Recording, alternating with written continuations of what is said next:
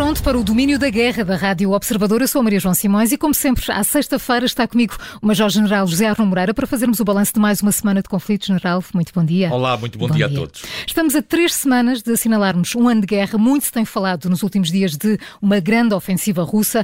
Acredita que esteja para breve? Hoje há alerta vermelha em toda a Ucrânia. Ouvem sirenes em Kiev? General. Bom, na verdade, nós estamos a muito poucas semanas de 24 de fevereiro e parece-nos a todos que Putin gostaria de assinalar esta data com um conjunto de sucessos que de alguma maneira justificassem aquilo que tem sido o enorme desgaste do ponto de vista humano desta ofensiva uh, da Federação Russa. Nós temos consciência de que existirão neste momento em combate uh, no teatro de operações da Ucrânia qualquer coisa como 320 mil combatentes da Federação Russa. É muita gente. Uhum. Mas que existirão ainda cerca de 150 mil que não foram empregues. Estes 150 mil resultam daquela mobilização que ocorreu em setembro de à volta de 300 mil soldados. Não terão sido todos empregues até ao momento e, portanto, existe aqui uma capacidade de eh, envolver em combate um, um potencial eh, ainda muito grande. E julgo que andamos todos à espera de que esse potencial venha a ser empregue agora nas próximas semanas. É pouco provável, não quero dizer que seja impossível, uhum. mas é pouco provável que aquilo que tem sido o objetivo, pelo menos desde julho uh, do ano passado, de obter um sucesso na cidade de Bakhmut que possa não ser atingido até dia 24 de fevereiro. E muito menos aquilo que seria, já digamos, um objetivo político considerável, a recuperação de todo o Donbass uhum. até essa data. Nesse sentido, não havendo conquistas territoriais, pelo menos sonantes, que pudessem ser anunciadas como estamos no bom caminho por parte de, de, de, do Kremlin, muito provavelmente é de esperar que o renovar da ofensiva possa constituir a tal notícia do 24 de fevereiro. Portanto, nós ainda não atingimos objetivos, uhum. mas nós temos ainda capacidade, do ponto de vista militar, de envolver mais força no campo de batalha. Vamos renovar a nossa ofensiva. Portanto, 24 de fevereiro não seria assinalado com uma conquista, mas com o reinício de uma capacidade ofensiva. Parece-me que isso poderia ser digamos, eh, a, a, modalidade mais provável neste momento a que poderíamos eh, assistir na Ucrânia. Uh, General Arno Moreira, depois dos carros de combate, agora os jatos, nos últimos dias tivemos o não de Joe Biden. Começo por perguntar se lhe parece definitivo este não americano e depois se existem motivos para não os fornecer. Não, provavelmente não será definitivo. Mas o, Foi muito rápido na resposta, mas não quer dizer que seja definitivo. Não, não, não. Joe não. Biden não era o meu Joe general. Biden, não. Eu, ele, aliás, respondeu. Eu, eu, eu gosto muito de, de, de, prestar atenção à forma como Joe Biden responde às questões. Ele respondeu isto com um não. Isto é, ele não elaborou sobre Exatamente, o assunto. Sim. Ele apenas disse não. Isto abre, é um não que abre espaço uhum. para outras possibilidades para além do não, mas parece-me que isto visa de alguma maneira fechar um capítulo que se percebeu ser problemático, olhando para trás, aprendendo com a lição dos Leopardo. Os Leopardo foi um capítulo que esteve aberto durante imenso tempo, que se traduziu num conjunto de fraturas importantes do ponto de vista ocidental relativamente a quem deveria oferecer, quantos deveria oferecer, quando é que o poderia oferecer. Eu julgo que este não de Joe Biden é de alguma maneira uma sinalização aos países ocidentais que já mostraram disponibilidade uhum. para oferecer os F-16, que talvez não seja ainda a altura, a altura certa. certa. Porquê? Nós, no Ocidente, não conseguimos conceber nenhuma manobra ofensiva e a Ucrânia vai precisar de uma manobra ofensiva para libertar território sem um forte apoio aéreo. Isto desde a Segunda Guerra Mundial que é assim. O conjunto, a atuação conjunta daquilo que são a força aérea por um lado e a manobra terrestre é através destas sinergias que as manobras ofensivas podem ganhar ímpeto e avançar em profundidade. E nós, quando olhamos para exemplos mais recentes, como o Iraque ou o Afeganistão, sempre o Ocidente dispôs de uma superioridade aérea considerável para conduzir as suas manobras ofensivas terrestres. Portanto, é muito natural que a Ucrânia tendo adoptado há muito tempo aquilo que são as doutrinas de emprego de forças militares por parte do Ocidente, que também gostasse de ver, aliada à capacidade terrestre que lhe vai ser concedida, que lhe está a ser concedida, também um apoio aéreo que permitisse sustentar essas eh, operações militares. Simplesmente, quando olhamos para as características do F-16, estamos a olhar para um avião que é relativamente barato, eu diria que talvez seja o mais barato dos 10 melhores, uh, dos 10 melhores uh, aviões de, de, de combate existentes. Mas mesmo assim, na sua versão mais básica, um F-16 pode custar 30 milhões de dólares. E se estivermos a falar em versões avançadas, como aquilo que se chama o Bloco 70 ou 72, estamos a falar de mais de 60 milhões. É o dobro, quase. De, quase o dobro. E, portanto, isto é muito dinheiro concentrado num único equipamento que vai operar a partir de onde? Porque se ele operasse a partir de território controlado pelas forças ocidentais, eles estariam em segurança, mas ele vai ter que operar a partir de, do interior do território ucraniano. Ora, não há nenhuma parte neste momento do interior do território ucraniano que não seja batível do ponto de vista dos mísseis de cruzeiro por parte da Federação Russa a partir do momento em que fosse identificada a localização a partir da qual estes meios operavam, haveria uma barragem imensa de mísseis na tentativa de destruir esta capacidade. E, portanto, não parece que estejam neste momento reunidas essas condições. condições um dia haverá condições para isso, provavelmente, mas isso teríamos Os governadores que... ucranianos já dizem, deixa-nos dizer que não, que depois, tal como os carros de combate, acabam por dizer que sim. Teríamos, teríamos que investir Uh, massivamente naquilo que era uh, os sistemas de defesa aérea da Ucrânia para dar uh, segurança em terra a este conjunto de dispositivos. Portanto, provavelmente poderemos eventualmente um dia lá chegar. Neste momento, provavelmente também não estarão reunidas as condições para isso. E, General, ainda sobre o apoio militar, a guerra, como dizíamos há pouco, está quase a fazer um ano, o Ocidente vai poder, vai conseguir continuar a alimentar as necessidades ucranianas? Ou seja, vamos ter capacidade de substituir o armamento que estamos a ceder dos nossos arsenais? Uh, nós passámos já por aquilo que eu chamaria um, um sobressalto na, na, nas questões da defesa. Esse sobressalto resulta do facto de, uh, contrariamente às expectativas mais otimistas, não termos sido capazes de resolver a guerra apenas com o material que tínhamos em depósito. Nós, neste momento, para além de já termos basicamente esgotado os nossos depósitos, já andamos à procura também naquilo que eu diria que são os aliados do Ocidente em todo o mundo, também de munições para alimentar a guerra. Uh, Fala-se que os Estados Unidos terão ido a Israel buscar qualquer coisa como 300 mil granadas de 155 milímetros para a artilharia ucraniana. Portanto, nós já, já não temos em depósito material suficiente e já andamos à procura desse material noutros países aliados. Lavrov também anda a fazer o mesmo. Portanto, isto significa que a guerra durou mais do que aquilo que seriam as, as, as perspectivas otimistas e que agora é preciso alimentar essa guerra. Ora, mesmo indo buscar eh, equipamento e armamento fora de portas, eles também vão acabar. Claro. E, portanto, mais tarde ou mais cedo, nós temos que pensar na reanimação, na reativação daquilo que é a indústria militar de defesa. E esta semana tivemos duas boas notícias do ponto de vista ocidental, naturalmente, para calculo para a Federação Russa as notícias não sejam, não sejam brilhantes.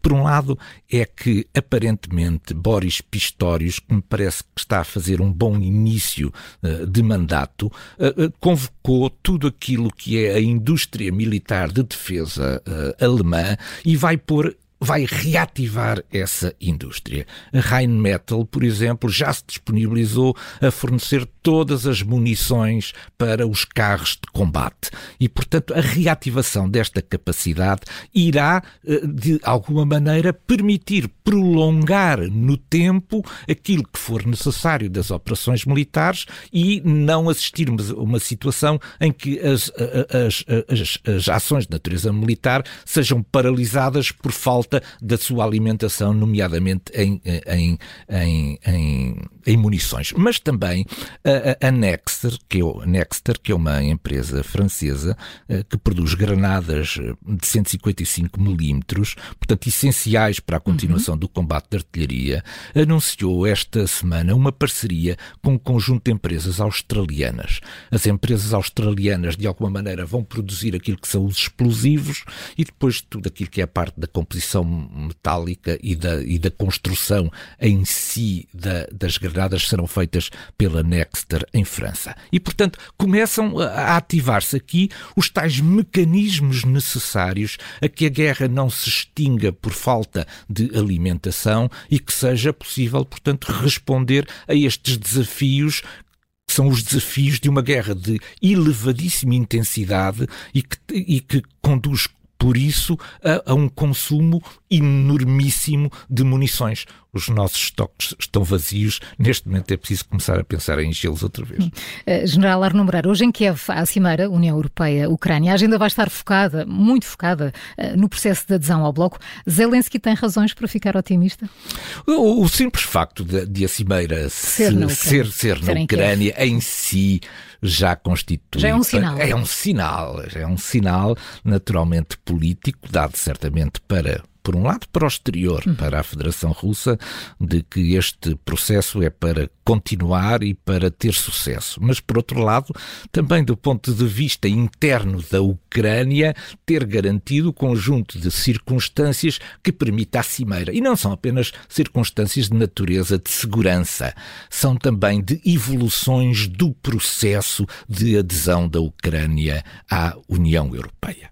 Provavelmente serão rubricados uh, uh, acordos interessantes no que diz respeito ao acesso da Ucrânia ao mercado único europeu e certamente será feita uma avaliação dos muitos dossiês que continuam uhum. em aberto e que fazem parte do processo de negociação. Portanto, este é um sinal político importante.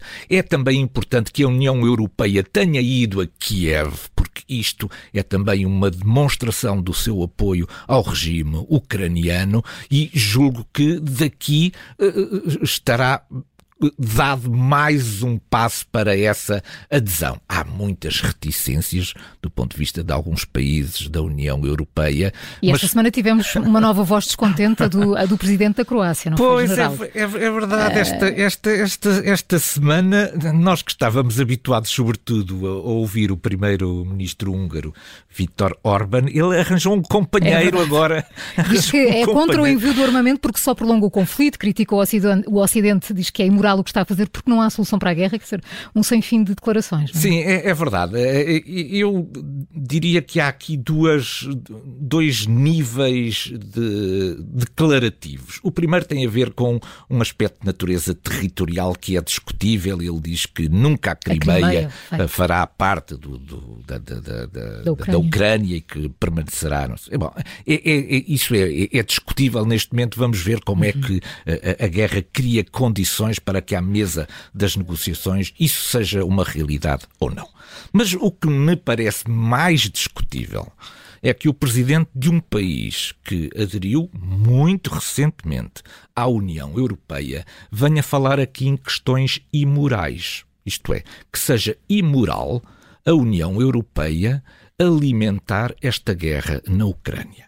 Como se fosse moral que a União Europeia permitisse que a Federação Russa exercesse todo o nível de violência possível e imaginário sobre o seu vizinho. Então, o que seria moral? Seria deixar os ucranianos entregues uhum. à sua sorte, entregues a, a, ao poder do mais forte, ao conjunto de humilhações e de, de, de violências que a Federação Russa já mostrou ser capaz de exercer sobre aqueles que se lhe opõem. É muito estranho este critério da moralidade de alguém que acabou por ser aceite Exatamente. na União Europeia há tão pouco tempo. General, vamos à cortina de fumo.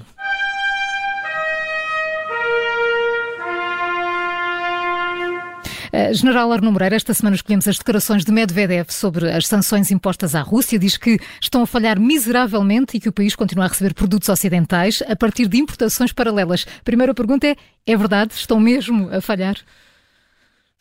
Uh, Medvedev... as, as sanções. Medvedev uh, uh, executa aquilo que é a melhor de todas as cortinas de fumo.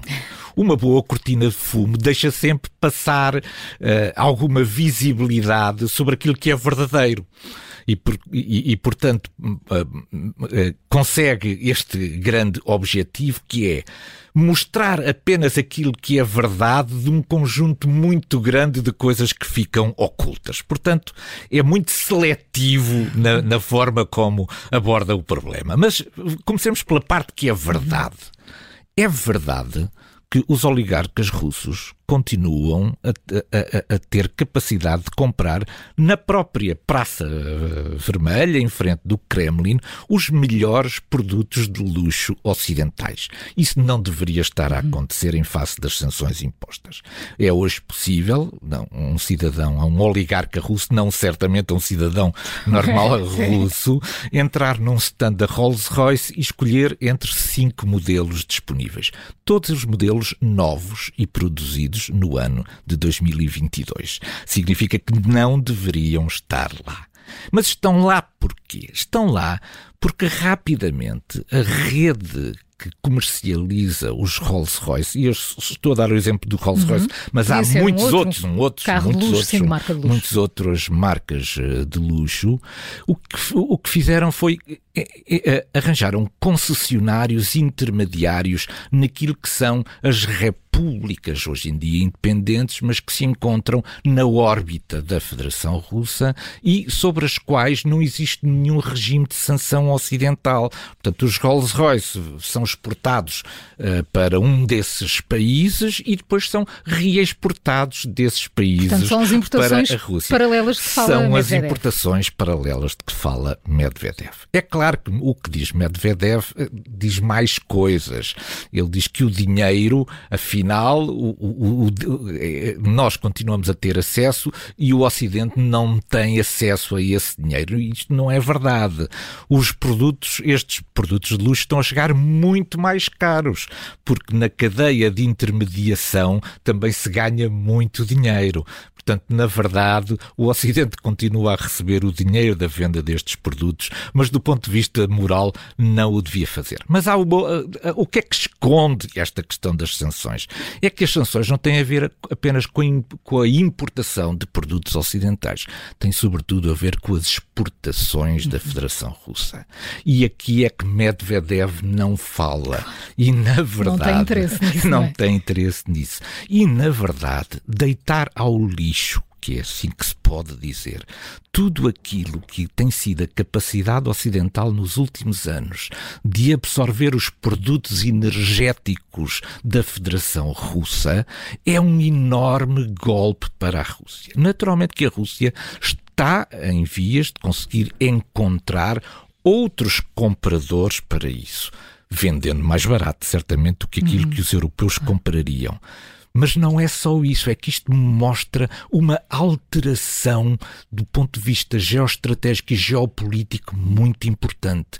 O mercado ocidental é o grande mercado mundial do ponto de vista de todos os produtos. E de repente perder o acesso a este mercado é certamente um dano muito grande do qual a economia russa e as tecnologias que a Rússia precisa para o seu desenvolvimento se irá certamente ressentir a médio e longo prazo. No domínio da guerra também temos um ponto de mira.